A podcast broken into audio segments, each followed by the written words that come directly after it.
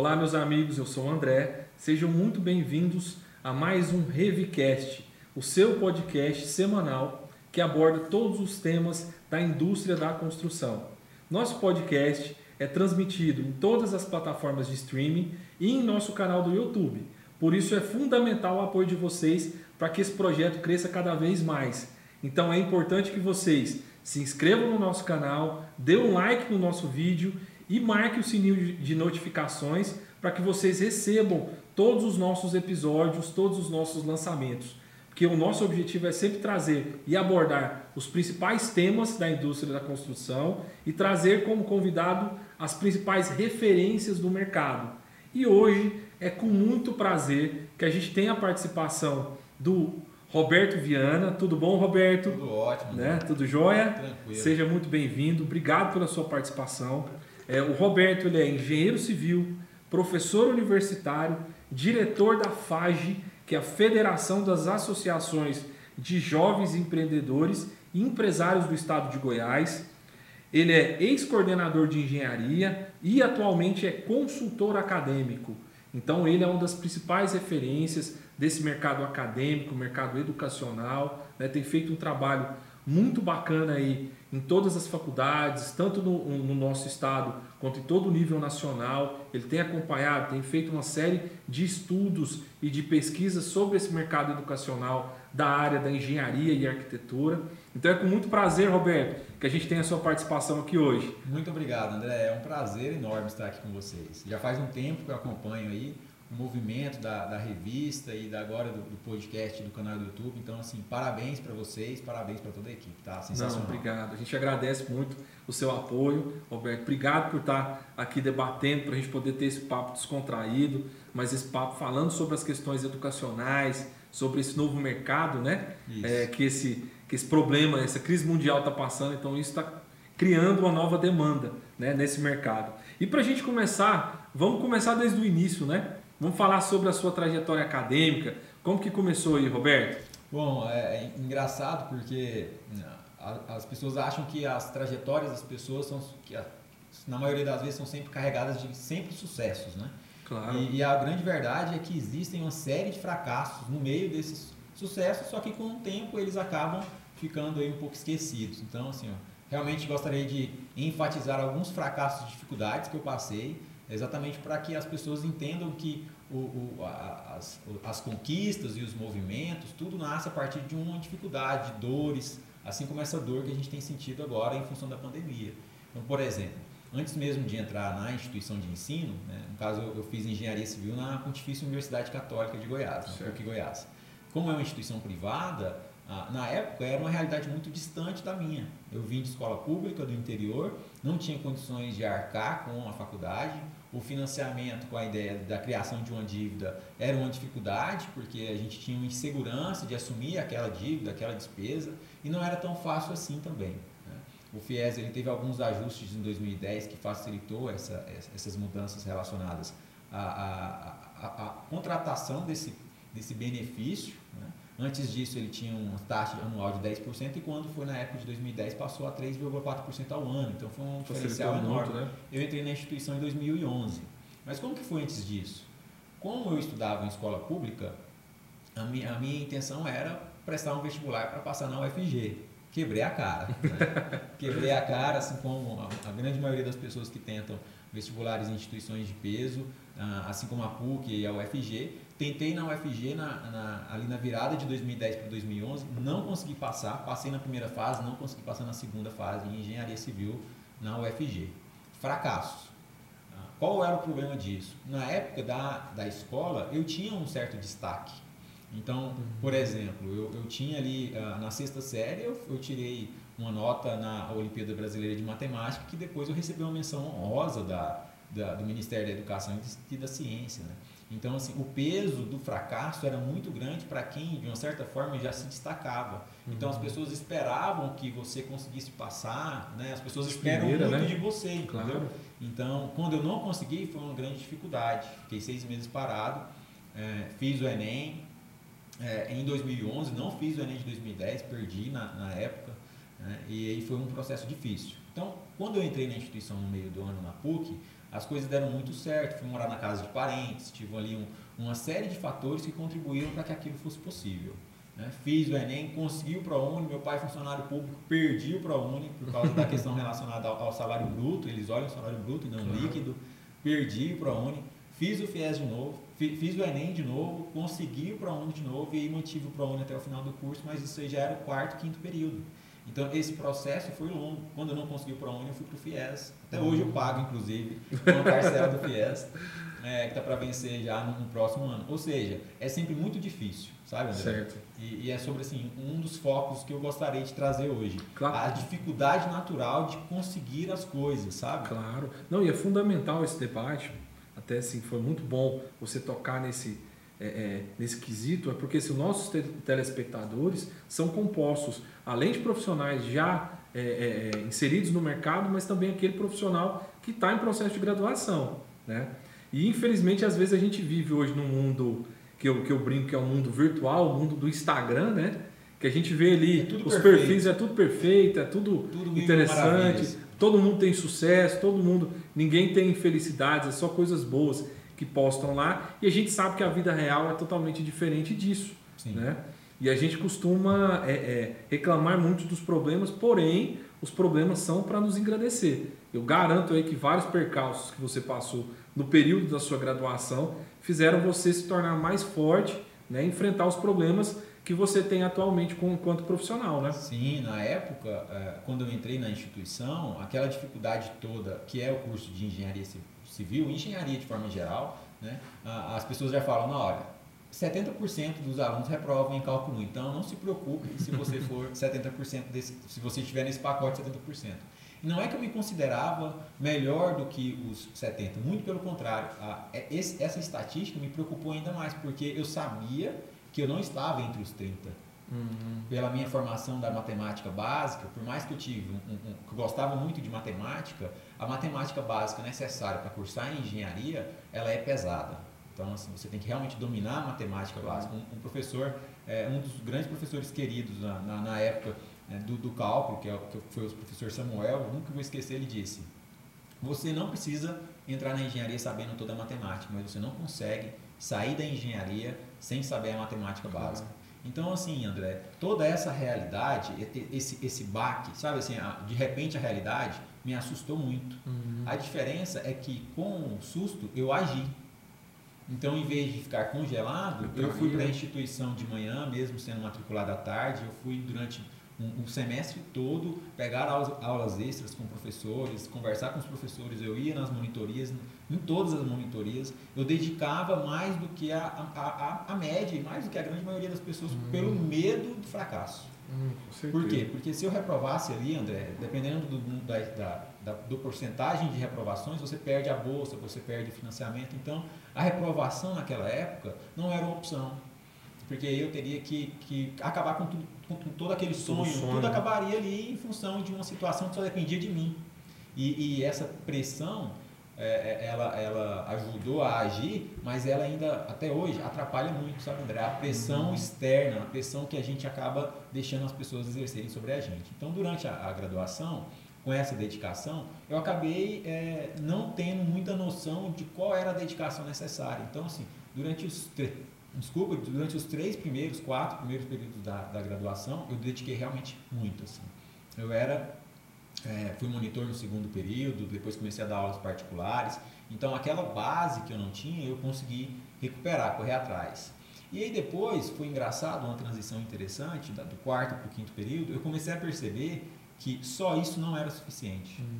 Comecei a perceber que as oportunidades, por exemplo, de estágio, a oportunidade de um bom emprego, a oportunidade qualquer sobre uma atuação profissional, ou até um crescimento acadêmico, ela era alinhada e discutida na grande maioria das vezes, 99% das vezes, fora da sala de aula, nos corredores da instituição, em um barzinho de um happy hour, em que as pessoas ali elas conversavam sobre seus assuntos particulares e também sobre oportunidades profissionais. Então eu fiquei muito preso à, à, à realidade de achar que uma boa formação em engenharia da sala de aula iria me garantir no mercado de trabalho. Então foi, foi um grande baque com as experiências que eu tive com as monitorias. Eu comecei a perceber é, com as monitorias e as iniciativas acadêmicas de uma forma geral, né? na época eu idealizei um projeto chamado Projeto Eureka. Que, por sinal era bem é bem bacana, Até né? Ainda hoje, existe, né? né? Mantive, assim, existe. mantive o Projeto Eureka, que era o quê? Ele era baseado na solução de dores que eu e meus colegas tinham sentido e ainda sentiam na, na graduação. Então, é, muitas, por exemplo, a gente não tinha acesso a conteúdo. Até hoje, se você decidir pesquisar algum assunto relacionado a específicas de, de, de cálculo, de, de resistência dos materiais na internet, você encontrará uma grande dificuldade. Então, a gente digitalizava as notas de aula, amigos me ajudaram a criar um blog, disponibilizei isso gratuitamente, a gente começou a organizar eventos e aí as coisas começaram a acontecer fora da sala de aula. E é bom a gente, a gente focar muito nisso, né, né, Roberto? A questão da sua participação também dentro do centro acadêmico, né? Que isso, porque muitas pessoas até então, antigamente, tinham um conceito somente do coeficiente de inteligência, o QI, né? Só que hoje é fundamental que todos os profissionais desenvolvam o coeficiente social. Né? Você conseguir se interar, criar network, que hoje é fundamental, não basta você ter só o conhecimento intelectual, mas é importantíssimo que você consiga desenvolver, ter um network, né? saber trabalhar em equipe, Sim. isso é fundamental. Né? E eu, eu, assim, um dos focos é esse, assim, o preconceito. Né? As, sobre as dificuldades da, da vida real e um pouco sobre os preconceitos. Eu, é, é até forte a palavra, mas assim, eu tinha repulsa dos membros do centro acadêmico antes de eu entrar, antes de eu começar a me envolver com essas iniciativas. Eu não me sentia representado. Então, eu via o perfil das pessoas envolvidas no centro acadêmico muito político, muito individualista, e eu via poucas ações, e isso, e isso me bloqueou durante um, gran, um bom tempo no centro acadêmico. Quando eu vim com o projeto Eureka e as coisas começaram a acontecer, eu vi que, a, a, assim como a política na vida real, né, vamos dizer assim, ela é necessária. O centro acadêmico é um meio de representatividade estudantil que você, como aluno, não consegue fazer nada institucionalmente se não estiver no amparo do centro acadêmico, que é o seu representante legal perante o curso, perante a instituição e perante a sociedade. Uhum. E aí é, eu comecei a quebrar a cara, por exemplo, eu comecei a, a depender daquele grupo de alunos que eu não me sentia representado por eles. E, e, aí eu comecei a perceber que, que eu generalizava, era uma questão de preconceito também meu. Assim. É, eu percebi que é, existiam pessoas que tinham interesse em existiam, mas sempre tem pessoas ali naquele meio que também possuem propósito, que querem contribuir, mas o, o preconceito foi uma grande barreira na minha vida acadêmica, sabe, André? Assim, eu me, me bloqueei, me, me distanciei muito do centro acadêmico, da Atlético na época, e, e ter rompido essa barreira é, é, inconscientemente, indiretamente pelo projeto Eureka e a aproximação que o projeto Eureka trouxe com o centro acadêmico foi muito importante para a minha formação pessoal, para a formação de, dessa quebra de, de, de preconceitos, entendeu? Roberto, é, ainda falando um pouco sobre isso, é muito importante você mencionar porque o centro acadêmico, como também o é, a Atlética, ela é, uma, é um formador. A gente acha que é só a questão da a Atlética, a questão da bagunça, né? é, o CA, a questão política, mas ela é formadora. Eu falo isso porque eu também tinha esse mesmo preconceito que você. Eu acredito que a gente entrou no centro acadêmico na mesma época, é, na mesma equipe, e eu só consegui entender o centro acadêmico de fato após ter entrado para o centro acadêmico. Vivido a realidade. Vivido a realidade do centro acadêmico. E esse é o ponto, assim, é muito fácil é, é, julgar e analisar de fora, mas quando você vive você aquela realidade, é totalmente diferente. Então, né? é, quando foi engraçado isso. A questão com a, com a Atlética é uma coisa que, que até hoje me impressiona. A, a, a Atlética de Engenharia Civil da PUC, eles se chamam, eles, eles se denominam família britadeira. Olha o uhum. peso disso. Com Quando certeza. a gente tentava organizar um evento como centro acadêmico, a gente tinha dois, três, cinco membros do centro acadêmico. Quando a Atlético organizava, ia 20. É muito maior. Entendeu? A, a, a, eles realmente ali se, se protegiam, eles se, eles se ajudavam. E aí, aí vem outro ponto. É, o que, que começou a acontecer do meio do curso para o final, André? É, eu comecei a perceber. Deixa eu só te interromper um minutinho, Pode Roberto. Falar. Desculpa. É, para explicar um pouquinho para os nossos telespectadores, que essa voz do além que apareceu nesse nosso episódio, agora é a nossa participação da nossa é, é, diretora, nossa produtora, a Ludmilla, né? que ela vai agora participar integralmente de todos os nossos podcasts, até porque ela é uma profissional gabaritada, engenheira, né? pós-graduada, e ela vai participar do nosso programa para engrandecer ainda mais o nosso conteúdo e levar um conteúdo de mais qualidade para vocês, tá? Pode continuar, que, Roberto. Que, que, estreia, né? Que Com certeza? Estrear, é um privilégio. Estrear aqui junto com o Roberto, legal demais. Bom demais, seja bem-vindo, parabéns, Ludmila. Obrigada. E, e aí, André, é, foram uma série de experiências, mas assim, falando de uma forma bem resumida, eu comecei a perceber que as oportunidades eram, é, é, quando a gente compara, por exemplo, centro acadêmico com a Atlética, eu comecei a perceber que as oportunidades eram canalizadas e direcionadas praticamente para os membros da Atlética e não para o centro acadêmico. Assim. Olha, olha que interessante. Por quê? Porque quando você é um nerd da sala de aula, por exemplo, a, as pessoas têm dificuldade em lidar com você.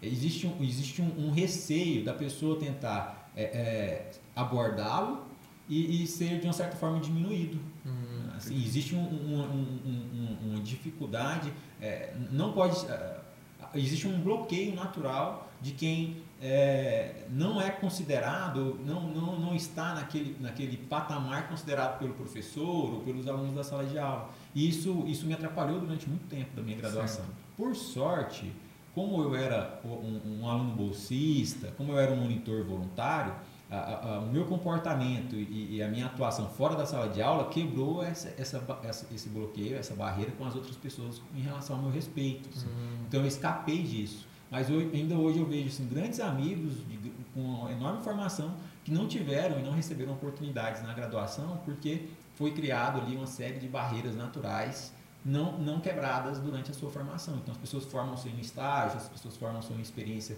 fora da sala de aula, é, com medo de serem reprovados, com aquele mesmo medo que eu tinha. Eu continuei com aquele medo durante toda a minha graduação, mas eu percebi que só aquilo não era suficiente, ou pelo menos para mim, não fazia sentido ser só aquilo, sabe? Com certeza. Eu achei pouco, assim, achei que eu, eu, eu merecia é, passar por outros tipos de experiência, assim, que eu achava que ia ser um, também formadores, né?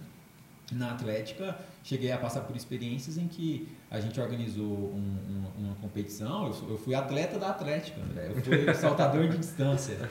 E, e, e, quem foi torcer lá no, no, dia da competição não foram os meus colegas da sala de aula, foi a turma da Atlética.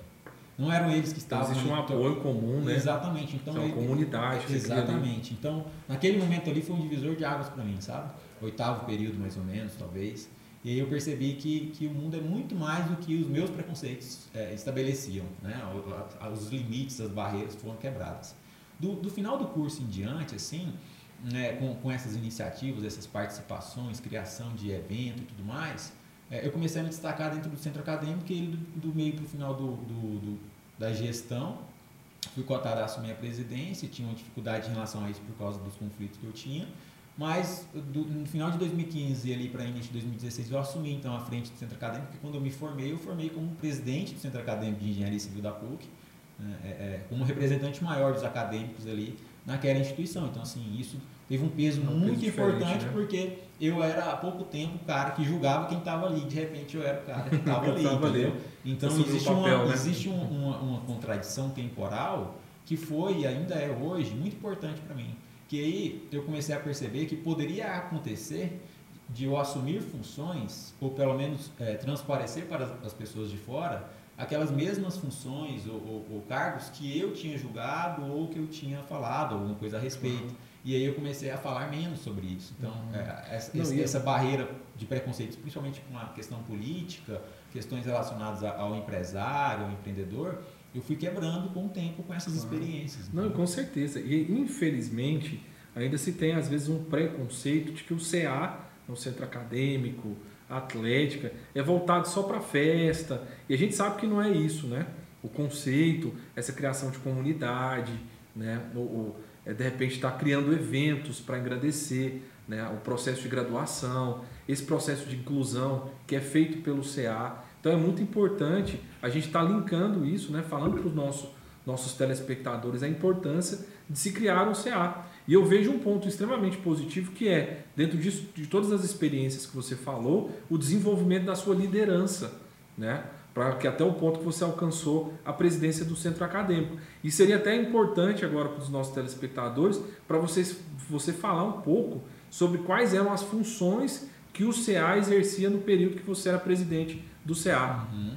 Quando, quando eu assumi o, o CA, isso foi muito interessante, porque é, o centro acadêmico, assim como a política, você precisa. São, são dois processos: o processo de vencer a eleição certo. e o processo da gestão. Então, estrategicamente falando, como que as chapas de um centro acadêmico se organizam, principalmente os, os centros acadêmicos de tanto peso como de engenharia civil da PUC ou do direito? Existe uma chapa que ela é dividida ao meio com pessoas populares para vencerem a eleição e pessoas de, de trabalho, pessoas de produção para, para a gestão.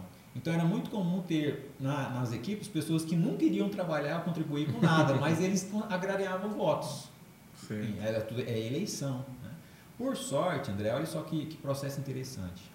Quando tudo isso aconteceu, do projeto Eureka, do centro acadêmico da atuação, é, a gente não teve que estruturar uma chapa de pessoas famosas ou conhecidas para ganhar votos. Naquela época nós éramos as pessoas conhecidas por termos feito coisas e não hum, necessariamente por sermos só, a, a, a, um, como se diz, um, um, uma estrelinha da internet ou alguma coisa que não agregasse muita coisa. Então, certo. quando começou por aí. Então, a equipe que foi para a gestão do centro acadêmico na, naquela época do final de 2015 eram assim os melhores alunos que eu tive acesso, uhum, sabe assim. Era sempre que eu pensava em alguém é, e a gente convidava, você pensava naquela pessoa, falando aquela pessoa está entre as mais top naquela área de conhecimento. Então, para você ter ideia, a gente criou uma estruturação de cursos de inglês e de mandarim a cinco reais a hora. Nossa, bacana. A gente criou um, uma série de produtos que a gente vendia muito baratos. É produto, nós nos filiamos à Federação Nacional dos Estudantes de Engenharia Civil, que é a FENEC. É, organizamos e participamos, é, organizamos internamente uma equipe, um grupo e fomos para encontros nacionais dos estudantes de engenharia civil. Então, tudo isso veio a partir da representatividade gerada com o tempo. Isso foi um processo muito, muito lento, inclusive. Porque existia um grande preconceito, uma grande barreira a ser vencida. E uma das principais atuações que até hoje eu vejo a relevância era a recepção dos calouros. Hum, Aquele, quando eu entrei na instituição, André, eu não sabia onde era a minha sala de aula, onde que eu iria pegar a aula em si, que eu que teria que, onde eram os laboratórios. É, eu, eu, cheguei na instituição e existia uma recepção institucional, um, um auditório, é, muito provavelmente eu devo, devo ter recebido algum e-mail, foi para o meu spam, eu nunca nem vi isso, entendeu? E isso acontece com todo mundo, entendeu? Às vezes a pessoa ela ela está ali no auditório, ela recebe um, um, um, atendimento institucional, mas ela tem demandas e dores muito particulares que aquela abordagem institucional não vai sanar. Claro. Entendeu? Onde que eu vou morar? Com quem que eu converso para alugar uma kitnet? É, qual que é a linha de ônibus para vir para a faculdade? Sabe esses detalhes? Claro. Mas que fazem toda a diferença. Nós como centro acadêmico e como atlética, fizemos a recepção dos calouros desde, dois, desde quando eu, eu, me envolvi, de 2014 até 2016, eu participei de todas as recepções de todos os calouros de engenharia civil da PUC. Não, e é muito importante, né, Roberto? Como no início da sua fala, você veio do interior, de uma realidade totalmente diferente. Perdido. E isso não é uma, uma questão exclusiva sua. A gente identifica lá que, principalmente na, na PUC, é uma, assim, é, na grande maioria são profissionais de fora, pessoas de fora, vindas de fora, né? e que tem essa dificuldade de, de se inserirem a nesse falta mercado. Do direcionamento. E com certeza, né, dessa recepção. E muitas pessoas eu garanto que desistem nesse início. Né, se não tiver realmente uma recepção é, é, é, bacana, recepção bem calorosa, e, digamos assim. E aí, André, talvez um, um, dos principais fatores que me colocou em uma posição de, de estar à frente de outras pessoas, vamos dizer assim. Porque a palavra liderança é muito forte, né? A pessoa fala, ah, eu virei líder por causa disso. Não, mas eu acabei assumindo funções né, de representatividade. E, e como que isso aconteceu? Bom, imagina a situação. Você é alguém que chega do interior sem saber para onde ir, eu vou, te recepciono, te direciono, falo, pergunto quais são seus objetivos, o porquê que você faz engenharia, é, se você tem alguma demanda, com qual iniciativa, te apresento todas as iniciativas do centro acadêmico, te falo com qual iniciativa você quer se envolver, você quer se envolver com alguma iniciativa, aqui são os horários das monitorias, nós organizamos, André, uma lista de monitores voluntários, é, de membros ou não membros do centro acadêmico, e a nossa lista de monitores voluntários era, maior, era maior do que os monitores oficiais da engenharia da PUC. Olha, olha, que legal. olha que peso que tem isso, entendeu? Então a gente direcionava a pessoa, não, você tem dificuldade, você não quer se envolver com nenhuma iniciativa agora, aqui são os horários das nossas monitorias para você né, ganhar segurança, porque tem toda aquela situação que eu falei no início sobre a dificuldade de romper a barreira entre escola e faculdade, principalmente E na engenharia. E Roberto, é bom também lembrar que essa apresentação, que era a recepção dos calouros, é importante também na questão do preconceito. Igual o Roberto falou que ele tinha um preconceito com o centro acadêmico. Essa, essa recepção, ela quebrava isso e mostrava as funções que o centro acadêmico tinha, além da questão política. Então, era de extrema importância também nesse quesito, para que, já quebrar ali aquele preconceito. E, e- e- exatamente. E aí a pessoa começava a, a- a- olhar para a gente como pessoas que eles poderiam contar. Entendeu? com Como um, como um porto seguro, de uma certa forma. Um E, e- e apoio, aí né? hoje, André, olha isso que interessante. Muitas pessoas que foram recepcionadas naquela época, hoje já são profissionais atuantes no mercado. Uhum. E aquela sensação que a gente tem com essas pessoas que nos ajudam, aquela sensação que a gente tem com os professores, é uma sensação que você não, não quebra fácil. Ah, muitas vezes aquele, aquele profissional ele já é até assim, que assumiu grandes pesos, grandes funções, mas eles Claro. olham ainda pra gente como pessoas que os ajudaram em algum momento. Com então certeza. fica aquela sensação de gratidão, e essa sensação de gratidão gera, querendo ou não, um sentimento de, de, de- não de dívida, mas de, de colaboração mútua. Network. Network. Com certeza. E aí, e aí as portas começaram a abrir. né? Então, assim, é, naquele momento, quando, quando eu, eu formei, nós fomos considerados pela PUC TV, é, em, em- em um programa da PUC TV, como um modelo de centro acadêmico a ser seguido.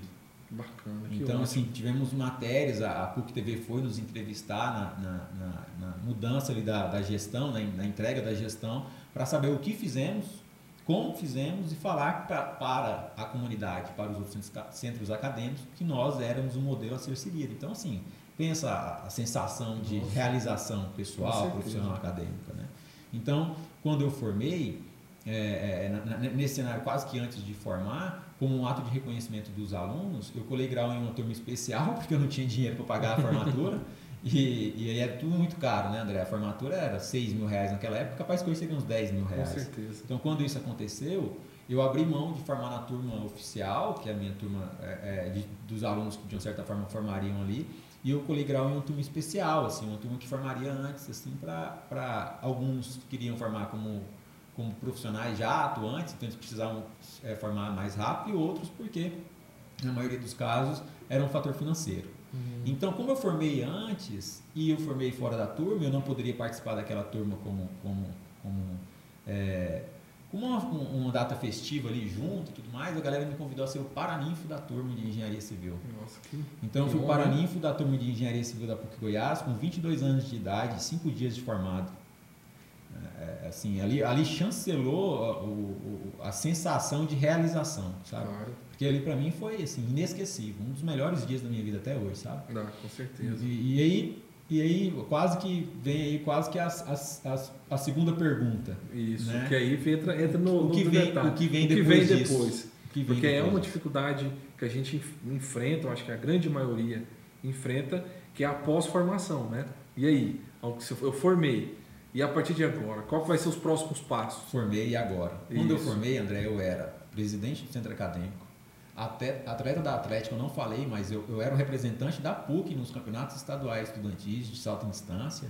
Fiquei em terceiro lugar no estado, então olha, olha que, que, que legal isso. Que resultado? Que resultado. Então eu era é, do centro acadêmico da Atlética, era monitor voluntário, fazia iniciação científica, era estagiário de Eletrobras Furnas, né, que é para entrar era no concurso público. Eu tinha, eu tinha um, um- um certo peso na, na questão relacionada a professor particular na instituição, então eu dava muitas aulas particulares.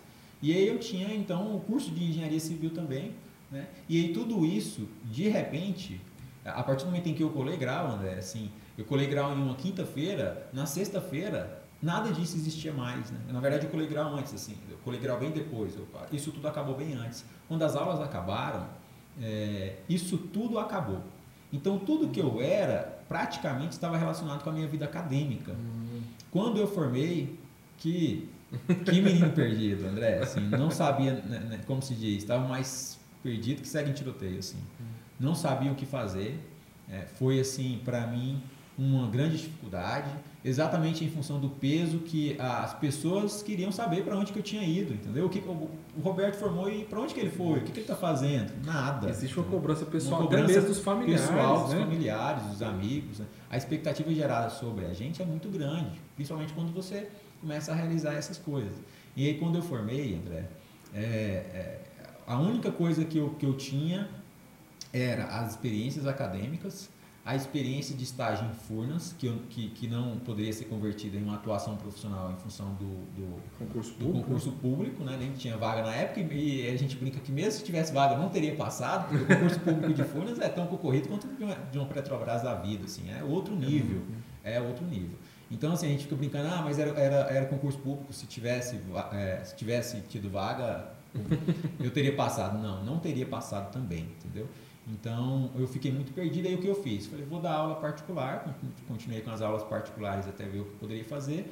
E aí a, as aulas particulares elas acontecem em período de provas. Chegou um momento em que eu falei, não dá nem para dar aula particular mais, principalmente ali no, no, final do ano de 2016 em diante. E aí eu falei, você quer saber de uma coisa? Eu vou fazer o que eu quero fazer. Hum. Eu, vou, eu vou começar a me envolver com, com questões que eu gosto questões que eu sempre tive interesse em participar e me envolver e eu nunca participei e me envolvi porque eu estava ocupado demais, na maioria das vezes, fazendo coisas ou que eu achava que tinha que fazer para uma garantia profissional. Quando eu percebi que nada daquilo era uma garantia profissional, como se diz, eu abri mão de tudo e falei, vou me envolver com startups. Hum, e aí eu fui trabalhar em startup na época, Alvo Tecnologia, né? faço até questão de mencioná-los, porque era uma empresa que na época tinha 6, 7 funcionários, e hoje já são mais de 50, assim, ela cresceu muito rápido. Né? Qual que era o segmento? O segmento de, de é, é uma plataforma de estruturação, na verdade, de gestão de equipes externas. Hum, então, todas as empresas que têm equipes externas, por exemplo, se, se um supermercado, né, eles recebem aqueles profissionais para para cuidar do trade center, para cuidar ali da, da do, das, das, vitrines, né, da, dos, das prateleiras e tudo mais. E aí como que o gerente dessa equipe sabe onde que ele chegou, quando, qual foi o serviço que ele realizou. Então a Alvo traz uma plataforma de gestão disso. Então ele tira foto com relatórios, controle de check-in, controle de check-out, uma série de acompanhamentos é, simultâneos da localização de todos os colaboradores. Então, assim, é uma tecnologia realmente que tem se destacado muito aí no mercado. Ah, Foi acelerada pela ACE, que era a maior aceleradora de startups da América Latina, e tudo isso eu não conhecia, eu já tinha me envolvido com, com isso pelo Startup Weekend, cheguei a ter a oportunidade de organizar uma edição. O Startup Weekend é uma franquia internacional, uma das maiores franquias de eventos relacionados à, à criação de startups práticas. O cara chega numa sexta-feira e quando é no domingo ele já sai ali com, a, com uma startup praticamente criada e, e a banca avaliadora dele são de investidores anjos, então ele já pode até sair dali com um fundo de investimento em sua, em sua ideia, né, com estruturação, com a criação de um aplicativo, com o designer todo pronto. E aí eu, eu, participei disso, como se diz, aí vem o terceiro ponto. Né? Eu assumi posições, André, antes de, na teoria, estar preparados para elas. Claro. Como assim? Antes de trabalhar em uma startup, criar a minha própria startup, é, falir a minha startup, abrir uma startup que tivesse dado sucesso, eu fui um dos organizadores do Startup Weekend. Hum, e é sobre isso que eu queria falar na questão profissional. Claro. É, existe um caminho, uma trilha que é a sociedade bom, é dita para gente. Claro, é até bom falar muito sobre essa questão de startup, a gente faz, levantar esse ponto, porque a gente identifica que a maioria dos profissionais hoje formados em engenharia acham que o único caminho que se tem dentro da engenharia é obra. Sim. E a gente percebe que existe um, um vasto caminho, a engenharia é muito maior do que isso. Se não chegou é. em casa de botinas sujas, meu amigo. Sério, não é engenheiro. Você não é engenheiro, não. E a gente identifica que existe um mercado ainda muito maior. Você tem mercado de projetos, você tem mercados de engenharia. Gestão. A gente até teve uma, na área de gestão, a gente teve um programa anterior com o professor Messias Reis, falando sobre a importância de ter conhecimento de gerenciamento de projetos. A gente teve outros episódios que a gente debateu a respeito da engenharia clínica, que é um outro nicho de mercado. Então, a engenharia é muito mais ampla do que necessariamente só a obra. Então, é importantíssimo que você levante esse tema do, das startups, de tecnologia, inovação, porque é um caminho muito interessante que os mercados de primeiro mundo, digamos assim, na Europa, Estados Unidos, é muito mais é, é, é, é comuns do que a nossa abordagem aqui, né? Sim, muito. E, e, e, o que eu penso é, se antes mesmo de criar uma startup, falir a startup, trabalhar em uma startup, criar, falir, ter outra de sucesso, é, para depois sim ter condições de organizar um startup weekend, né, fazer parte da equipe da organização, eram quatro pessoas contando comigo. É, e, e, essa situação toda, André, não foi um processo natural. Uhum. Aquele processo que a sociedade dita. Né? Qual é o processo da sociedade dita? Bom, você tem que terminar a escola, ir para a faculdade, depois ir para o emprego, fazer uma pós ou passar um concurso público. Você não pode é, parar de estudar ou parar de trabalhar. Você tem que ter sempre uma rotina. Depois de estruturado, é, e isso que eu estou falando de fazer uma graduação, uma pós ou um concurso, é assim, independentemente do que seja. Certo. Faça, faça engenharia porque engenharia está bom no mercado, não necessariamente porque engenharia é o seu perfil. Então, eles ditam até qual é o curso que você tem que fazer. Né? E, e aí, é, constituir uma família, comprar um carro, ter filhos e tudo mais, e aí de repente já tem 40 anos e já não dá para fazer mais não nada. Dá mais tempo. em paralelo, eu fui para esse, esse caminho de, das iniciativas, né? que eu não percebia que até então era um caminho, eu só, eu só fui indo, assim, é, como se diz, fui indo, né? E sem saber onde eu ia chegar, o que, que aquilo ia trazer. Quando eu formei e fiquei perdido, é, o que aconteceu? No meio do. Eu fiz uma, uma, uma pós em docência universitária, já que eu estava dando aulas particulares, então eu achei interessante ter uma formação, né, para eu ter uma continuidade ali, não ficar totalmente parado. E aí aconteceu um imprevisto com um dos professores do curso de férias da PUC, e aí o, o coordenador, na época Epaminondas, do curso de engenharia civil, me convidou a ser um professor da PUC uhum, num curso de férias. E, esse, e, e, por que, que ele convidou? Porque eu tinha sido é, um monitor na instituição, por causa das minhas contribuições em relação ao centro acadêmico, que ele não teria lembrado ou pensado em mim como uma possibilidade se eu não tivesse aquelas experiências, aquela atuação. Então eu fui professor na, na PUC no curso de férias, em duas férias, e aí essa bagagem, né, naquele, naquele primeiro momento, naquelas férias, abriu uma porta não, não na, na, em uma instituição superior aqui de Goiânia, na época Unialfa, em que o coordenador do curso de engenharia mecânica, é, Yuri, era um dos palestrantes em um dos eventos que eu organizei.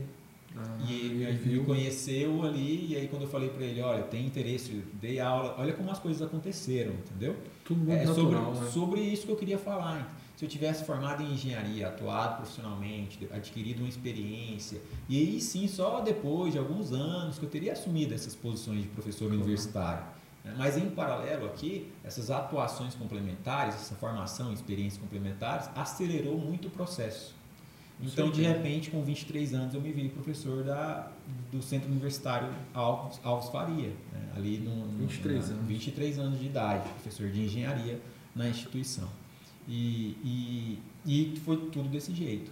Quando foi meio do ano, veio ali a oportunidade de dar aula na Faculdade de Montes Belos, até então, em São Luís de Montes Belos, a cidade em que meus pais moravam. Por quê?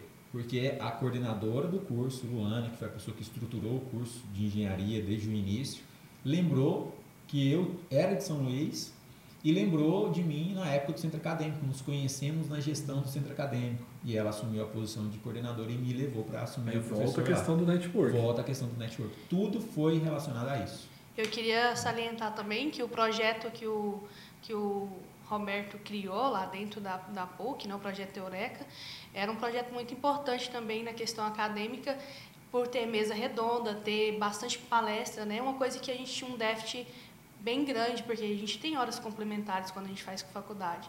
E isso era muito importante, o que gera muito network, porque network. a gente tinha que entrar em contato com, a, com, com um profissional. Com um profissional e é assim, é com a cara limpa mesmo. Olha, eu sou aluna aqui da PUC. Não tem nada para te oferecer. É, eu só gostaria da sua palestra. Então, é, é muito importante salientar esse projeto que foi bem, eu acredito que foi bem importante também. Né, Sim, né, foi assim. O, o, projeto Eureka fez eu, é, é, é, fez eu ter acesso ao centro acadêmico e as coisas foram acontecendo. Quando eu era professor particular, dei aula particular para um, um cara assim, que é o Vitor, eu sempre brinco muito com ele em relação a isso ele era engenheiro de produção e estava tentando fazer engenharia civil. Certo. E aí eu sempre estou aqui mencionando sempre outras pessoas, né? Olha claro. só que, que interessante isso. E, e aí o Vitor, ele, ele era fundador da AGE Goiânia, Associação de Jovens Empresários e Empreendedores de Goiânia. Quando eu dei aula particular para ele, mostrei ali, a gente trocou uma ideia, assim, foi mais uma conversa do que uma aula. Claro.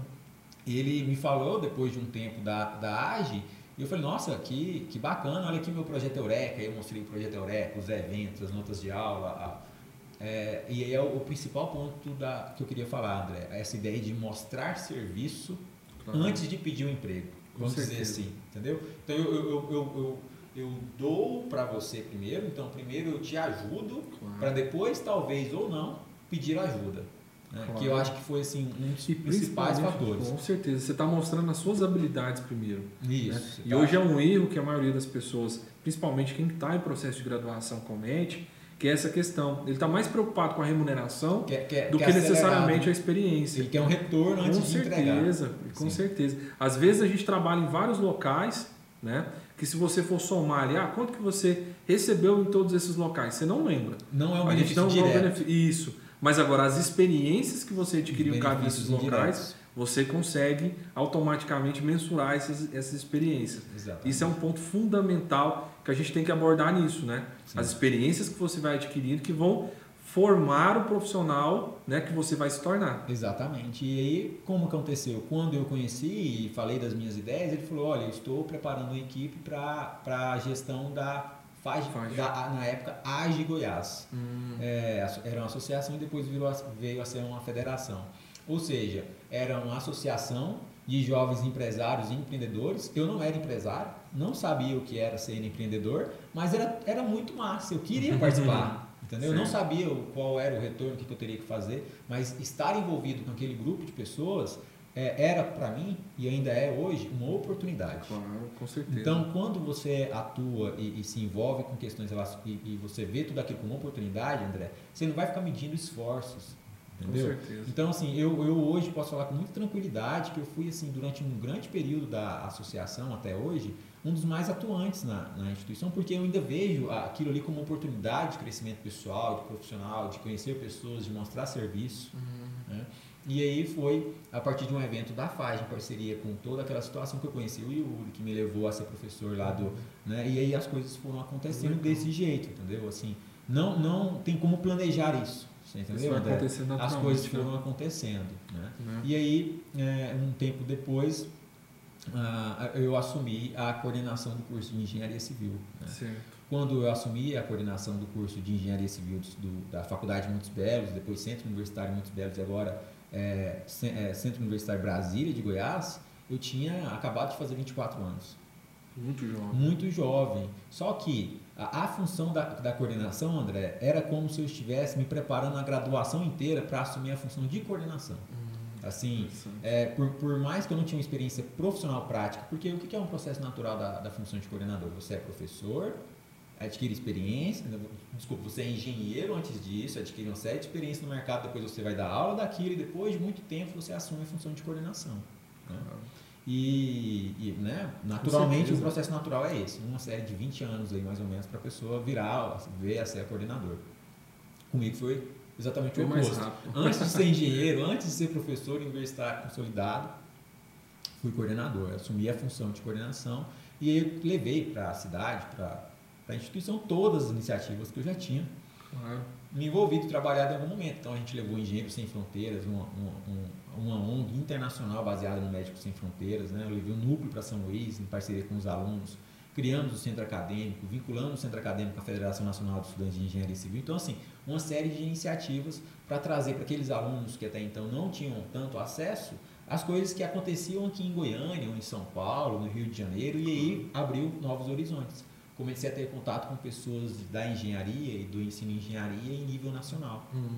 Né? Nos eventos e nos encontros nacionais, hoje eu tenho contato com pessoas relacionadas à engenharia do Brasil inteiro. Como? Por quê? Por causa das ações relacionadas às iniciativas acadêmicas, aquela Com participação certeza. e depois a atuação profissional. Toda aquela bagagem Como que você que trouxe. eu poderia imaginar que lá no futuro isso ia trazer algum retorno direto? Porque a gente sabe muito bem, ninguém é bobo, a gente sabe que eh, naturalmente vem os benefícios indiretos, mas você não sabe quando, com qual intensidade e, e, e, e onde será. Né? Com certeza. Então, às vezes, eh, você não pode gerar expectativa com isso, que é um, um dos grandes problemas hoje. A gente gera muita expectativa com o retorno. Sempre que a pessoa que deseja se envolver com a FAGE, por exemplo, buscando algum benefício direto, ela se decepciona. Porque ali a gente praticamente paga para trabalhar. Hum, certo. Entendeu? A gente é associado, a gente tem um custo mensal, aí a gente organiza os eventos, a gente participa, participa a FAGE chegou a organizar aqui em Goiânia o primeiro Fórum Mundial de Empreendedorismo. Trouxemos pessoas da Austrália, da China, dos Estados Unidos para dar palestra aqui, entendeu? Certo. Fala mais um pouquinho para a gente, para explicar melhor para os nossos telespectadores, o que, que é a, atuação da FAGE. Uhum. Né? A gente sabe que é uma federação, mas qual que é o objetivo da federação? Sim. O que, que ela busca? Sim. A FAGE ela é hoje uma centralizadora de associações e de movimentos relacionados ao empreendedorismo em nível estadual. Ela é ligada à CONAGE, que é a Confederação Nacional dos Jovens Empresários, e, e na CONAGE tem a FIEG Jovem, uma série de, a CIEG Jovem, uma série de, de ações e iniciativas representativas de determinados grupos, grupos jovens empresariais.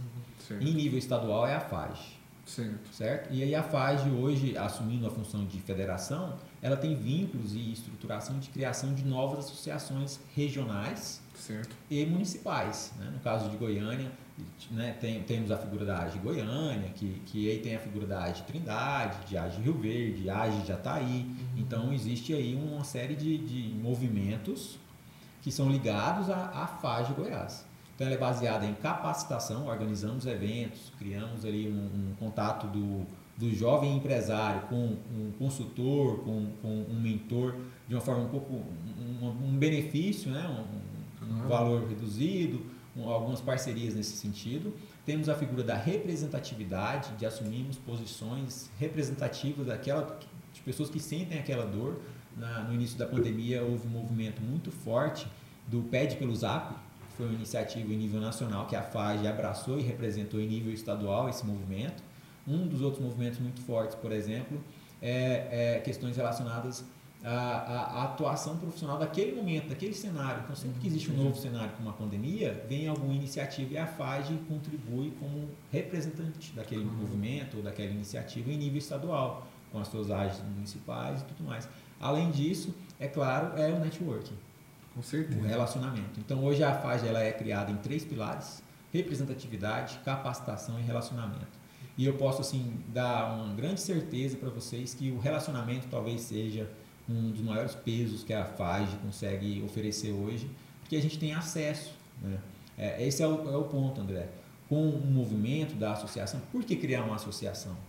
Porque a associação, quando ela representa um grupo significativo de profissionais ou, ou de, de, de, um determinado é, é, grupo de pessoas que sentem a mesma dor ou que possuem a mesma demanda, a associação ela vem com uma voz só para representar aquela dor, sem aquela, aquele, aquele murmurinho, aquela bagunça, aquela perda de foco, entendeu? Hum. Então a figura de uma associação é muito forte nesse sentido da representatividade.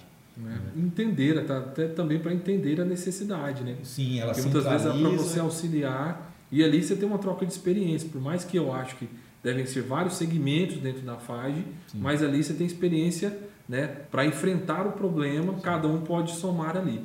E aí uma pergunta é, para quem, para os nossos telespectadores, para quem tem o interesse de participar da FAGE, como que é esse processo, Alberto? Sim, a pessoa, basta ela entrar no site fagegoiás.com.br e lá tem um link para ela ser um associado.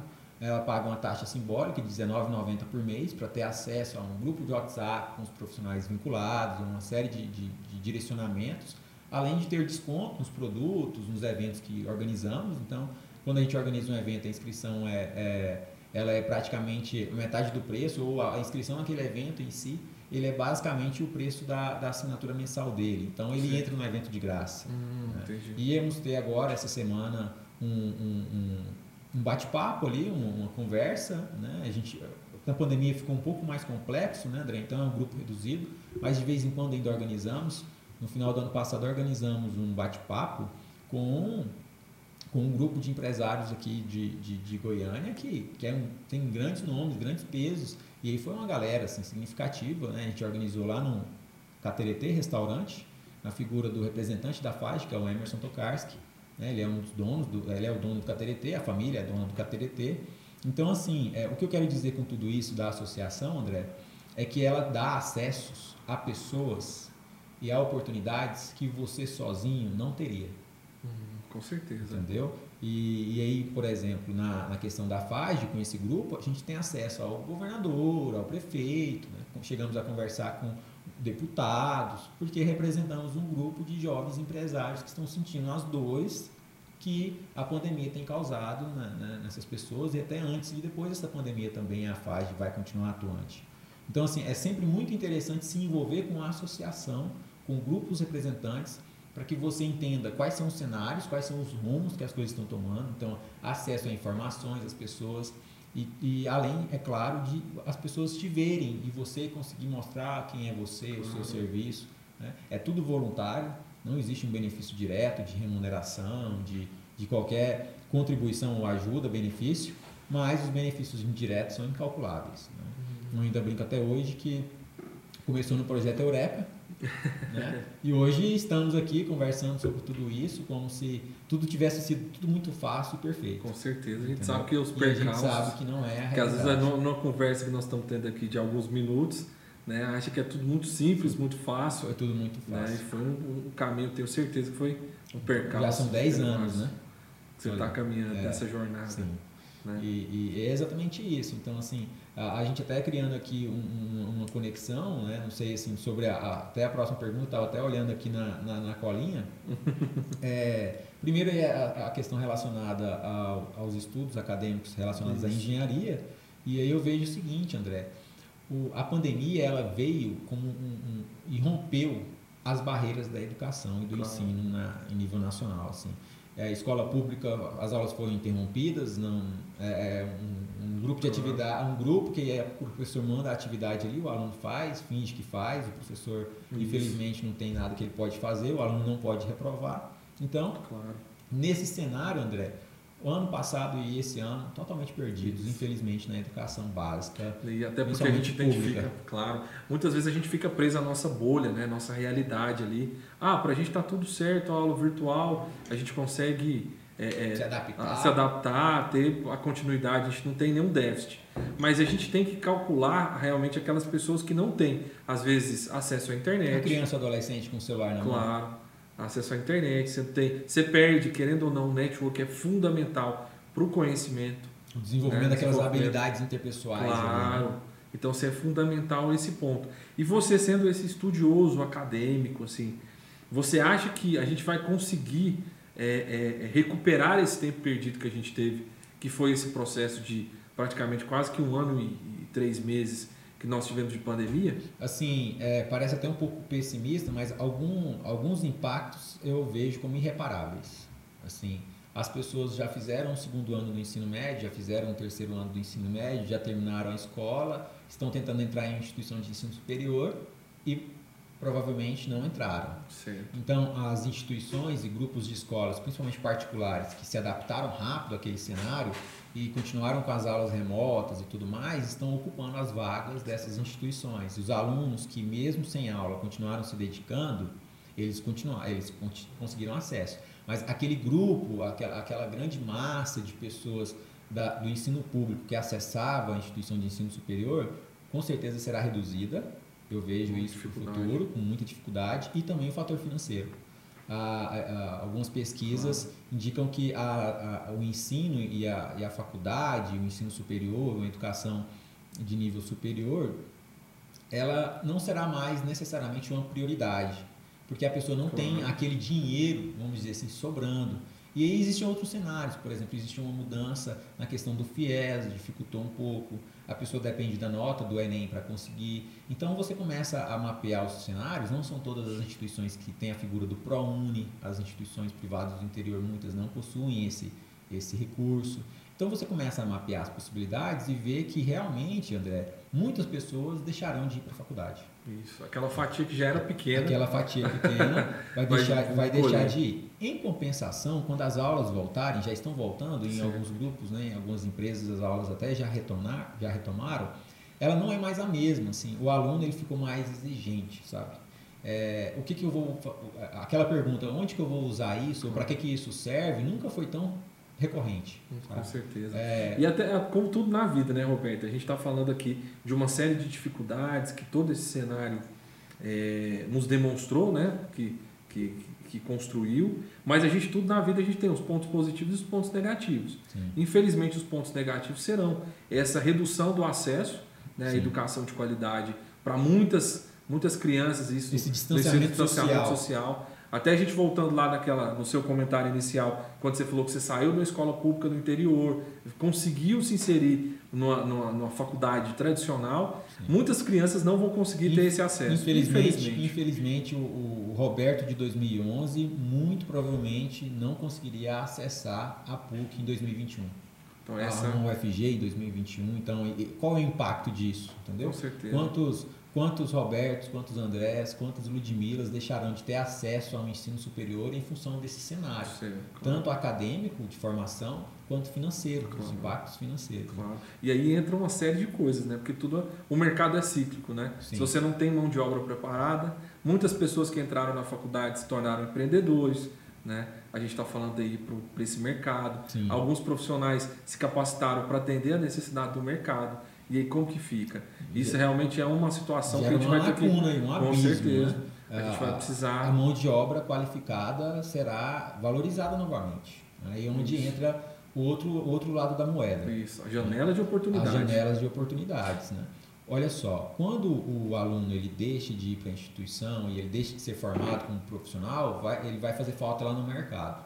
Ao mesmo tempo, as instituições que se adaptaram, como, como, as instituições privadas ou as instituições federais que possuem essa habilidade de adaptação à realidade, que não são todas, as grandes instituições possuem grandes dificuldades de se adaptarem ao cenário, é, é, esses profissionais que se adaptaram, as instituições que se adaptaram, irão ocupar essas posições, as posições da, das vagas e das oportunidades que aqueles que se não, não se adaptaram não ocuparão, assim como os profissionais.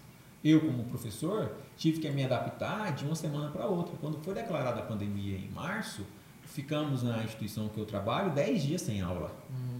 Dez dias depois a gente já estava lá tentando dar aula no papel, gravando pelo celular e mandando para o aluno. depois a gente teve que é, arrumar um quadro branco e, e transmitir essa, é, essa aula é, pelo quadro branco pelo celular. De repente é, eu me vi comprando uma mesa digitalizadora e escrevendo na mesa digitalizadora para o aluno acompanhar o cálculo em tempo real e tudo isso em um intervalo muito curto de tempo. Isso, a gente teve que adaptar, né? Porque foi, eu acho que a, a, maioria das instituições de ensino foram pegas assim de Totalmente surpresa, surpresa. Porque ninguém imaginou que é, é, fecharia tudo de uma vez. Sim e, não, e que duraria tanto tempo tanto quanto está durando. Né? A, o próprio termo, a própria definição de quarentena é a ideia de 40 dias. dias. São 40 dias que Estamos já estão virando dois anos. Um, né? né? Um ano aí, mais um ano passado perdido e esse ano de novo. E aí vem o outro cenário, André, a, a questão do, do futuro. Por exemplo, ao mesmo tempo que parou tudo, a pandemia acelerou muitas inovações claro. e muitas aplicações do que deveria ter sido aplicado. Por exemplo, ah, o que baseia a definição de um curso de engenharia no Brasil, o norte do, da criação de um curso de engenharia civil no Brasil, é a Diretriz Nacional Curricular, Sim. que é a DCN, criada pelo MEC, desenvolvida, que a gente tem um de grande peso, que foi em 2002. Sim. Lá em 2002, alguns assuntos, como essa, essa relevância de que o engenheiro ele não pode mais só fazer cálculo, ele tem que ser bom com pessoas, ele tem que se envolver com a sociedade, ele tem que ter uma postura de solucionador de problemas, independentemente de quais sejam os problemas, foi lá, foi estabelecida em 2002. 2002. Uhum. E essa formação, essa exigência de formação não foi refletida em sala de aula até 2020. Ou seja, levou 18 anos e precisou de uma pandemia para que aqueles assuntos estabelecidos lá atrás fossem discutidos e, e, implantados agora. Então, agora as instituições estão com grades curriculares, com matrizes curriculares que estabelecem a necessidade de disciplinas de formação humana, uhum. social, mesmo no curso de engenharia civil. Tão gente, pesado em cálculo. Claro. E a gente viu uma dificuldade muito grande, principalmente do engenheiro, do arquiteto, que eles eram só técnicos, né? Técnicos, né? Especificamente técnico. E a gente, quando a gente vê um, um gestor de uma obra que tem que gerir ali uma série Lidar com pessoas o tempo todo. O tempo né? todo. Com cliente, com, com, com a mão de obra. Ele não então, é formado para isso, André. Infelizmente, hoje, no cenário nacional de formação de engenharia das grandes instituições, a formação é técnica ainda hoje. Uhum. Então, isso não foi refletido. E isso está sendo estabelecido em 2002. Se foi estabelecido em 2002 e está sendo aplicado agora, então, a partir do momento em que sabemos que isso aconteceu, conseguimos também prever um pouco do que vem pela frente. Uhum.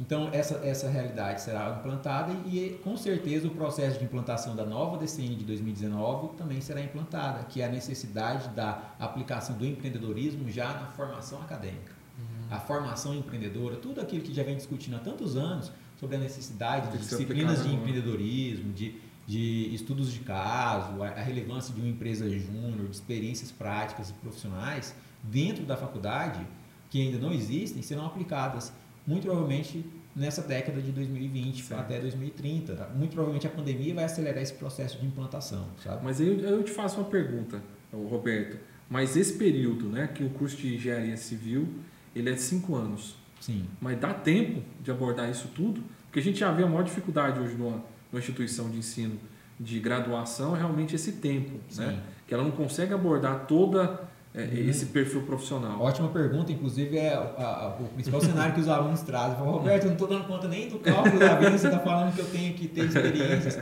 É, vai depender mais do aluno do que nunca, sabe, André? É, o aluno ele tem que realmente assumir a sua posição de, de, da parte interessada no processo de sua própria formação. Como que essa, essa situação toda gerou o cenário assim? O professor vai me ensinar, eu vou absorver o que ele me ensinou, vou fazer na prova, vou formar e vou ter sucesso. Isso é, há décadas é assim, há, séculos é assim. Né? E a gente sabe que a prova ela não é um medidor do, da sua capacidade, do seu conhecimento, a né? nota não diz nada no final Exatamente. das contas. Aí você forma e não sabe nada. Por que, que não, você não sabe nada, André? Porque você não teve experiência prática. Eu tenho um amigo, Eduardo Gambari, engenheiro de Furnas e campeão nacional em soluções enxadristas, assim, um cara fora da curva, que ele fala que a teoria da prática se aprende com a prática. Então não adianta você aqui vir fazer um projeto aqui de acordo com o cenário todo ideal e você não tentar implantar aquilo. Você não vai aprender a teoria verdadeira, porque a teoria daquela prática você só vai aprender e chancelar a partir do momento em que você ir realmente lá e tentar implantar aquilo e você vai ver que aquela situação ideal não existe, que ela vai ter que ser adaptada. Então, até as questões relacionadas à sua formação será questionada. Com né? certeza. Então, eu, quando eu formei e eu fiquei perdido, foi também, é claro, em, em grande parte, culpa minha, minha claro. responsabilidade de não ter implantado, talvez, experiências ou buscado experiências práticas na, na atuação profissional que eu almejava. Então, o que eu falaria, assim, o que, o que eu penso sobre tudo isso para quem está na faculdade agora? Bom, tenta colocar na prática aquilo Com que certeza. você está tentando ver. Claro. Qual é o seu objetivo. Né? Então, Não, eu vou te dar um exemplo. Eu, eu vou te dar um exemplo prático para isso. É, a gente teve, vou voltar de novo a um capítulo anterior que foi com o professor Messias, e a gente debatendo muito sobre a questão da importância do, do, do gestor de projetos.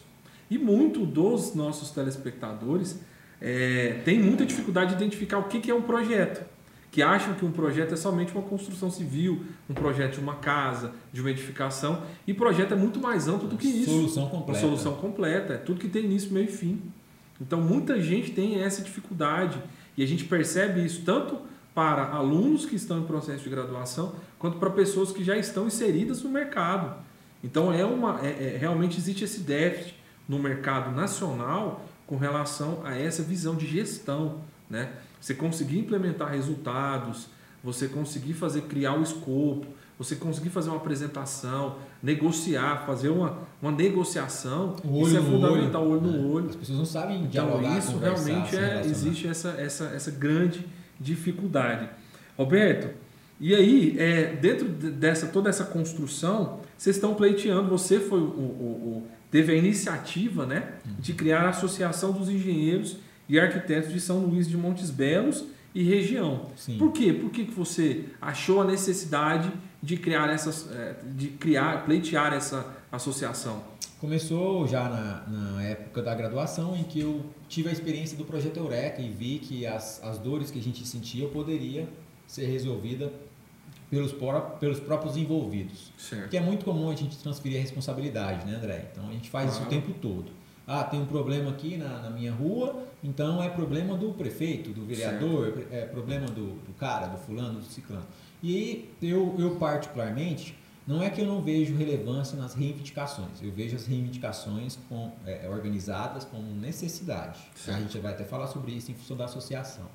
Mas eu vejo que a grande maioria dos problemas que enfrentamos se organizado, se de uma forma organizada, nós mesmos conseguimos resolver, pelo menos naquela bolha, naquele cenário em que vivenciamos. Muitos problemas poderiam ser evitados. Então eu tive essa experiência, essa formação na graduação, percebi isso. Com a FAGE, eu percebi o peso e a força de uma associação. Certo. O acesso às tomadas de decisões, a, a, a, onde estávamos, com quem estávamos conversando, coisas que não teríamos se fosse apenas indivíduos. Claro. Não teríamos, eu, nunca, eu particularmente nunca teria. Ah, eu cheguei a ter acesso, assim, a gente brinca que a gente tem acesso a, a grandes nomes como Geraldo Rufino, que é um, um, grande empreendedor a nível nacional, que fatura 50 milhões com sua indústria de reciclagem de caminhões, coisas que a gente não teria se não tivéssemos organizado um evento no qual ele foi palestrante, por exemplo. Então, em São Luís de Montes Belos, uma região é, muito rica, uma região de São Luís de Montes Belos, Paraúna, é, toda aquela região que vem é, não existe uma representatividade de Trindade até Iporá, e vamos pensar assim de, de, de Paraúna, Acreúna, de Acreúna até a cidade de Goiás, quando você pensa nesses raios e pensa nas cidades que estão ali, a gente abraça, André, uma série de 42 municípios. Muita coisa, né? Muita coisa, um peso enorme. Então, não existe hoje uma representatividade naquela região dos profissionais da área da construção, engenharia, arquitetura. Não existe. Não existe certo. nada de representatividade nesse sentido. Tem a figura do CREA, nos aproximamos do CREA, na figura do, do, do Francisco Almeida, ex-presidente agora uh, do Lamartine, né, engenheiro, civil Lamartine, engenheiro civil Lamartine. Uh, e aí, nenhum evento, no primeiro evento que o Lamartine, olha o acesso, desde lá da formação me aproximei do CREA, olha o peso daquela aproximação. Quando o Lamartine estava em campanha eleitoral, eu particularmente apoiei a sua campanha para acreditar nos projetos dele, ele foi eleito. E quando foi eleito, nós o convidamos para um evento à distância, em que ele, ele participou à distância, com os profissionais de engenharia e arquitetura de São Luís Montes Belos e região. A gente alcançou ali naquele, naquele dia uh, por volta de 25 profissionais da engenharia e arquitetura. E ele teve uma participação, por quê? Porque as pessoas tinham algumas dores que eles reivindicavam, mas eles não eram, eles não tinham a sensação de serem ouvidos. Uhum. Começa por aí.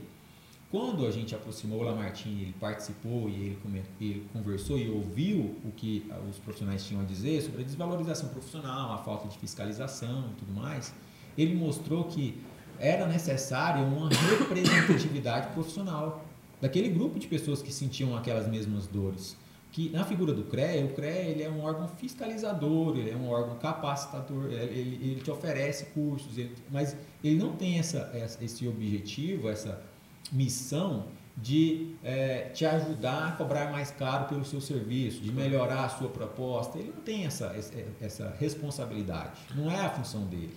Até em termos de capacidade também. Né? Capacidade né? também. Então, um, um, engenheiro oferece um projeto, outro oferece outro projeto, e aí o cliente vai naquele outro e ele fala: Não, eu faço pela metade do preço. Entendeu? Então, acabou que prostituiu muito a profissão. Hum. Naquela região, a dor é essa. Nesse cenário, o Lamartine propôs a ideia da associação. Falou: Olha, para os objetivos que vocês estão buscando, para a, a essas demandas, essas expectativas, vocês terão que ter uma representatividade para vocês conseguirem falar em em um, único nome, uma única voz, para ter um peso. E aí surgiu então a, a, ideia da associação, surgiu ali naquele evento, né? depois que o Martin ouviu e falou.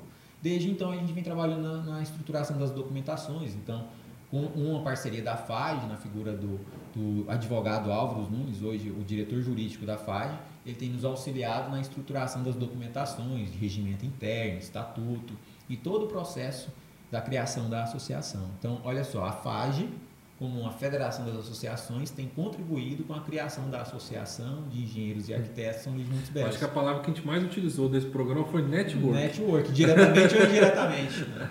Então, assim, André, e, e, o que é mais engraçado é que isso aconteceu de uma forma bem natural, essa questão toda do network, e sobre o fato de que tudo foi construído na graduação, entendeu? Então isso tem um grande peso, sabe? Se eu não tivesse construído aquilo na graduação, hoje, como um profissional formado, eu não, não conseguiria ter acesso como um profissional, porque é como se fosse assim, quando você é um estudante, o povo parece que tem dó de você, sabe? Não, ou esse menino, tadinho, olha aí, tá, tá aqui precisando de ajuda, eu fico brincando que eu fui quase um, um cotista da FAD. Não era empresário, não era empreendedor, não tinha recursos financeiros que o pessoal tinha, né? É, é pra, pra, como, como se para não falar que era pobre, eu vou falar que não tinha os recursos que eles tinham. Mas a galera era tudo muito bem resolvida, né? Muito, muito bem profissionalmente. Então, quando você é aluno, a vantagem de ser aluno é essa. Você tem acessos que um profissional ou com alguém com, com intenções muito bem definidas não tem.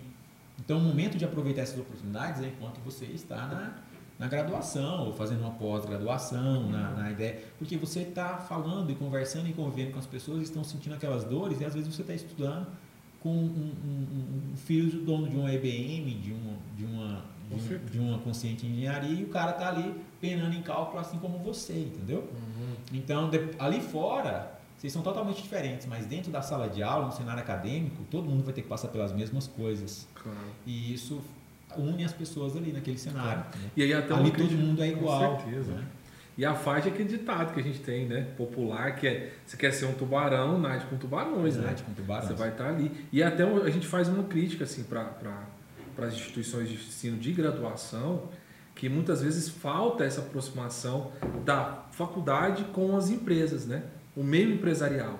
Falta. Porque muitas vezes a gente fica ali focado só nas questões teóricas e esquece realmente a vivência de mercado. Esse é um dos né? pontos que eu realmente acredito que irá mudar.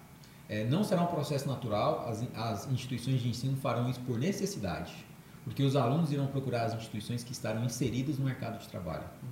Por quê? Porque com a dor acadêmica e financeira que o aluno sentiu na pandemia, ele vai procurar o quê? Ele vai procurar uma instituição que, de uma certa forma, se preocupa com ele. Claro. Qual é a preocupação hoje do futuro? Financeira. Infelizmente, passaremos por grandes crises financeiras. Claro, com certeza. Então, como até um mecanismo de sobrevivência, o aluno ele vai querer procurar instituições que têm parcerias, convênios com empresas de peso, que oferecem ali um acesso a um estágio facilitado, né?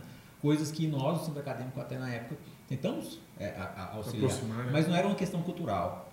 E aí agora vem a pandemia com, com um foi totalmente disruptiva e agora as coisas poderão ser reinventadas. Claro. Que eu acredito que é as onde as mudanças acontecerão. Claro. Até mesmo o meio empresarial vai sentir essa necessidade da mão de obra qualificada. Quanto que o empresário se envolveu claro. com a pandemia, com doações e tudo, né? Ainda foi muito pouco perto do nível internacional, mas a gente viu muita atuação empresarial. Por quê? Porque no futuro, André, nós procuraremos por esse, por, por esse empresário e perguntaremos o que você fez por mim e pelos meus queridos enquanto eu estava aqui sofrendo na pandemia, entendeu? Então as empresas que se posicionaram durante a pandemia, assim como as instituições que se posicionaram quando as aulas voltarem, com essa preocupação social e esse envolvimento na comunidade, vai fazer toda a diferença, vai causar um engajamento nos alunos e eles vão se sentir parte de algo que os representa, que hum, sente as suas dores.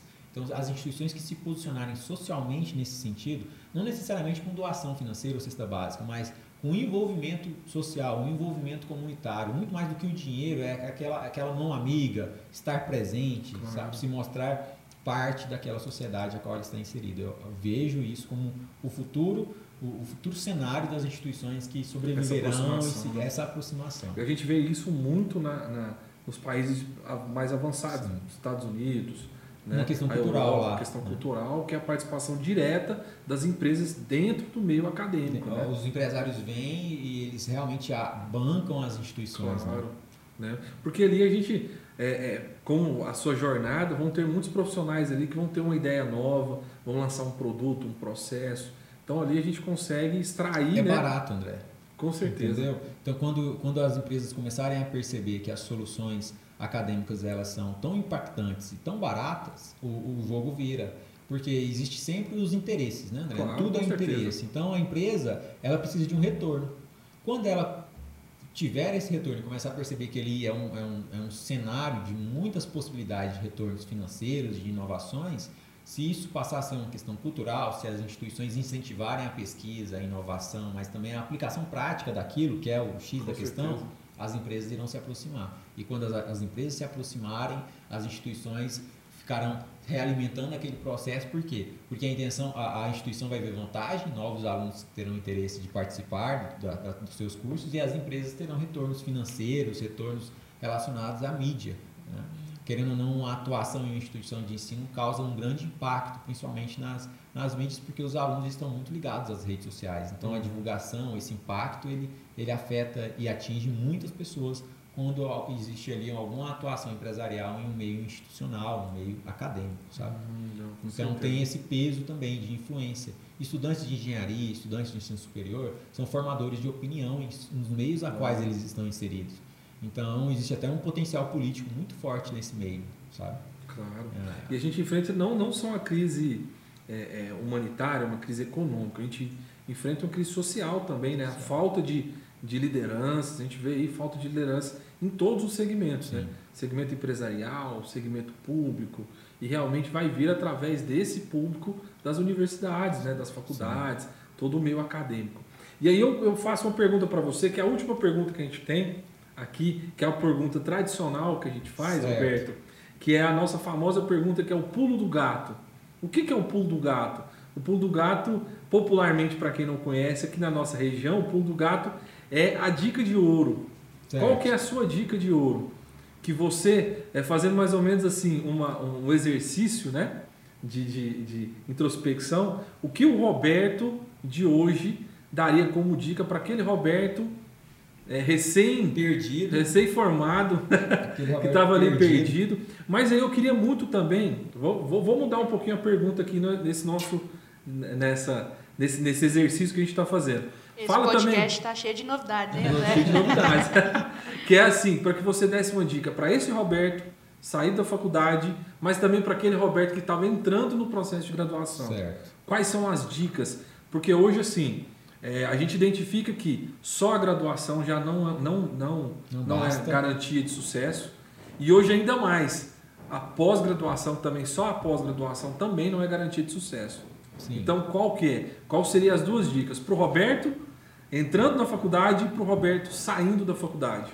Para o Roberto entrando na faculdade. Bom, eu, eu tive muita sorte, André, as coisas deram muito certo. Então, durante muitos, um, um intervalo muito grande da graduação, eu falaria para ele: faça exatamente como você fez. No início da graduação, se adapte à instituição, se prepare para ela, é, não reprove nas disciplinas, estude, é, se, se, acomode, procure um local próximo da instituição, tente viver o cenário acadêmico, institucional, até você se adaptar. Isso leva um tempo. Tem pessoas que se adaptam muito rápido. Tem pessoas, igual no meu caso, eu posso dizer que eu levei aí um, um período de um ano, mas porque eu vivi intensamente a, a instituição. Então eu, eu, tive ali um grande acesso à instituição. Então, primeiro momento, se adapte àquele cenário. Né? Tente, tente absorver o que o professor ensina, valorize a sala de aula o máximo possível. É, muito a, a sala de aula é muito negligenciada, sabe, André? Então, valorize a sala de aula. Mas fora da sala de aula, não fique tanto tempo é, tentando resolver exercícios só por resolver. Tente aprender os exercícios para você ganhar tempo para ter experiências práticas. Uhum, claro. As experiências práticas foram é, tiveram a falta das experiências práticas tiveram na minha vida de formação acadêmica um grande impacto até eu por acaso criar as iniciativas e ter as minhas próprias iniciativas práticas mas o que é uma iniciativa prática se você faz engenharia civil você quer atuar em uma obra vai para a obra Certo. Ver se é aquilo mesmo que você quer, sabe? Assim, quanto antes, nem que seja como visita técnica, tenha contato com aquilo que você busca, até para você ver se é aquilo mesmo que você claro. quer. Porque as pessoas levam, às vezes, André, dois, três anos para perceber que engenharia civil não era o que ele queria. Com certeza. Então, não perca tempo. Vai e tenha contato experiências que você deseja para validar ou para questionar aquilo que você buscou. Claro. Em paralelo com o profissional, é, também para o profissional recém-formado ali, é, o que eu senti falta, André, eu senti falta de objetividade na minha vida acadêmica. Como eu vivi todas aquelas experiências, quando eu formei, eu não me preparei, eu não tinha objetivos muito claros estabelecidos para o que eu queria. Entendi. Isso foi um problema. Porque por mais que as coisas deram certo, a chance de ter dado errado era muito grande, entendeu? Por sorte, eu fui assumir a posição de professor, depois coordenador, e aí o, o, o, o, cenário do mercado me absorveu. Mas se não fosse aquilo, André, eu arrisco dizer que talvez eu poderia estar bem perdido ainda até hoje, assim, sem saber o que fazer, ou perdido no sentido de não ter me encontrado no, no mercado. Hoje eu vejo, agora, a, a dica do ouro que o profissional não precisa ir para a obra necessariamente, ele pode ter outros tipos de experiências. Então, o profissional ficou perdido, procure órgãos representativos, associações, procure se aproximar do CREA, procure mostrar serviço e criar um portfólio profissional, mesmo que seja um portfólio voluntário, claro. de ações realizadas pela, com a sua capacidade, com o que você é capaz de fazer, antes de simplesmente enviar um currículo por e-mail para as empresas. As empresas não olham e-mail, as empresas elas não sabem quem é o profissional que está enviando aquele currículo, porque hoje as empresas não querem mais só o papel. Elas querem, além do resultado, elas querem saber qual é o seu comportamento em determinados cenários. Então, ela quer saber como é o André com pessoas, como é o André diante de problemas. Então, você só vai conseguir mostrar e quebrar essa barreira do envio do currículo para uma empresa que vai ou não te contratar, se você ir lá e falar: olha, esse aqui é o meu portfólio, isso aqui foram as ações os que eu tive, que eu os fiz, né? feitos, né? os resultados, e não necessariamente o título sabe? Então, se eu falasse que eu era um diretor da FAGE, talvez isso não fizesse impacto, mas se eu falar, não, enquanto diretor da FAGE, eu fiz isso isso isso, criei essa iniciativa, organizei esse evento, conheci essas pessoas, isso tem uma grande diferença. Então, assim, agora mais do que nunca, o currículo, André, é, o cara que ele só formou, ou que ele só fez uma pós-graduação, ou que ele só é, estudou, só viveu a experiência em sala de aula, não tem nada mais, infelizmente vale muito pouco. Com certeza. Muito pouco. Então, é, o que eu recomendo? Eu gosto muito da ideia da pós-graduação e do MBA para direcionar esse cara para aquela área de formação, para ele continuar em desenvolvimento, para ele não parar no tempo, porque a engenharia tem muita inovação. Então, faça uma pós, se envolvam, mas viva aquela realidade, conheça as pessoas que estão ali, quais são os alunos que estão frequentando aquele ambiente, o que, que você pode oferecer para eles antes de você pedir alguma coisa para eles. Com certeza. Entendeu? E então, participar, né? Participar dos conselhos, ser atuante, associação, tá, assim, estar né? presente, André, estar presente e ser visto, assim, eu acho que é o, é o, é o principal. É o, é o principal, sabe? Claro, que vão, vão gerar oportunidades né, nesses meios. Sim, e isso acontece naturalmente, não gera expectativas em relação a isso, porque a frustração ela acontece o tempo todo quando a gente gera expectativas com os benefícios diretos das ações que não deveriam ter sido realizadas em função disso. Certo. Então a ideia é fazer para deixar feito. Claro. E aí aquilo com o tempo, mesmo que não te dê um retorno direto, os benefícios indiretos da sua experiência com, a, com, com, aquela, com aquela prática vão te ajudar em algum momento. Uhum. O tempo todo eu uso é, habilidades e competências e experiências que eu, utiliza, que eu utilizei nessas iniciativas profissionalmente, como prestador de serviço. Eu faço é, a, aplicações em que, de coisas que eu não aprendi de novo na sala de aula, o tempo todo. Claro. A, a, habilidade de, de, de, dialogar aqui com você, com você, da gente trocar essa ideia, ela, ela não é aprendida na disciplina de cálculo. Com certeza. Entendeu? Então, aprender. É, exatamente, você tem que aprender com a prática. Com certeza. E isso é o que eu gostaria de deixar aqui para. Não, essa dica foi extremamente valiosa né, para mostrar para o nosso público que é importantíssimo não focar só nas questões financeiras. Obviamente que a gente não vai ser hipócrita de falar que as questões financeiras não são importantes. Questão de sobrevivência. Sobrevivência, mas é muito importante que você tenha experiência. O pessoal fica esperando, tem essa crise enorme e a galera está esperando a crise passar, entendeu? E aí esse é, esse é a maior falha que eu poderia cometer claro. naquela época de. Você comentou sobre o Geraldo Rufino e eu tenho, é, é, tem algumas palestras que ele ministra e ele fala muito sobre isso se você analisar o Brasil desde quando houve a, a, a descoberta, sempre, sempre crise. teve crise. Sempre em crise. a, crise. A crise sempre existiu. Então essa não vai ser a última, né? A gente vai ter outras crises dentro desse processo. Nós estamos vivendo numa, mas vão ter novas crises. E eu tenho certeza que as crises são, por mais que seja piegas a gente falar isso, mas no momento da crise que se aparecem as oportunidades. É um fato. Mas só consegue ter é, visualizar as oportunidades quem está no meio, quem está tá visualizando, quem está participando, quem está ali trabalhando, sentindo, sentindo a necessidade. É aquela frase, então, né, André? É, quem não é visto não é lembrado. Com certeza, né? E essa é fundamental. E aí, pessoal, você viu tanto que passou rápido, passou Roberto? Voando, Tudo que é bom passa aqui. muito rápido. Né? E assim, primeiro eu queria te agradecer demais pela sua participação. Né? A gente poderia estar falando aqui até, até amanhã, falando que a gente tem muito assunto, Sim. que esse assunto educacional é muito interessante. Essas dicas que você deu aqui vão engrandecer muito o nosso, nosso público, eu tenho certeza absoluta disso. E pessoal, muito obrigado pela participação, Roberto, de novo. E eu queria muito agradecer a todos vocês pelo apoio que vocês têm dado, mas gostaria de pedir novamente que se inscrevam no nosso canal, dê um link do nosso vídeo, né, compartilhem todas as, as mídias sociais, todos os seus grupos do WhatsApp, compartilha lá com a família, que o apoio de vocês torne esse projeto ainda maior. A gente quer realmente assim alavancar ainda mais esse projeto. Né? Você que tem interesse de estar participando do nosso podcast, manda mensagem para a gente, vamos fazer a interação, vamos criar a comunidade Revicon, para poder engrandecer, fortalecer o nosso mercado, valorizar quem é aqui da nossa região. Então é fundamental o apoio de vocês. Mais uma vez, obrigado, obrigado a sua participação, Roberto. Obrigado agradeço. a todos vocês e valeu, muito obrigado. Valeu. Heavy